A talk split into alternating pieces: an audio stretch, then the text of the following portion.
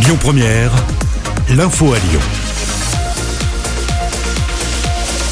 Bonjour à tous. Les États-Unis demandent des comptes à l'État hébreu. Le chef de la diplomatie, Anthony Blinken, attend une justification de la part d'Israël après la frappe qui a détruit un immeuble situé dans la bande de Gaza, immeuble abritant les locaux de l'agence de presse AP et de la chaîne Al Jazeera.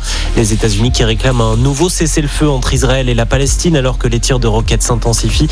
Pas moins de 40 000 Palestiniens ont dû fuir leur maison. Le bilan en une semaine fait état de 200 morts, dont une cinquantaine d'enfants.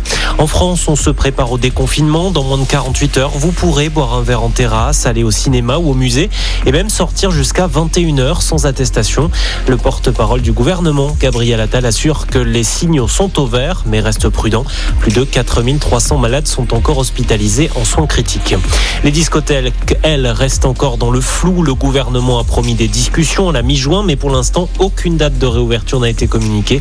Dans une tribune publiée aujourd'hui par le journal Le Parisien, une quinzaine de maires des littoraux appellent l'exécutif les rouvrir dès le 30 juin euh, pour éviter les fêtes sauvages sur les plages notamment. Euh, cette fois, c'est terminé. Le dépôt des listes pour le premier tour des élections régionales, le 20 juin, se faisait jusqu'à midi, dernier carat.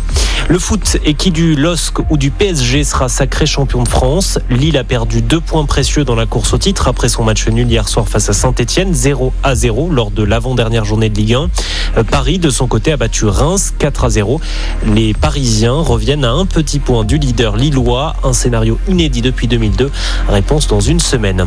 Et puis nous sommes le 17 mai, c'est la journée mondiale contre l'homophobie, l'occasion pour la ville de Paris de se déclarer zone de liberté LGBTQI+, le sigle pour lesbiennes, gays, bisexuels, trans, queer et intersexe. Un geste symbolique en réaction à l'inquiétant recul des droits et la répression vis-à-vis des minorités sexuelles, peut-on lire dans un communiqué.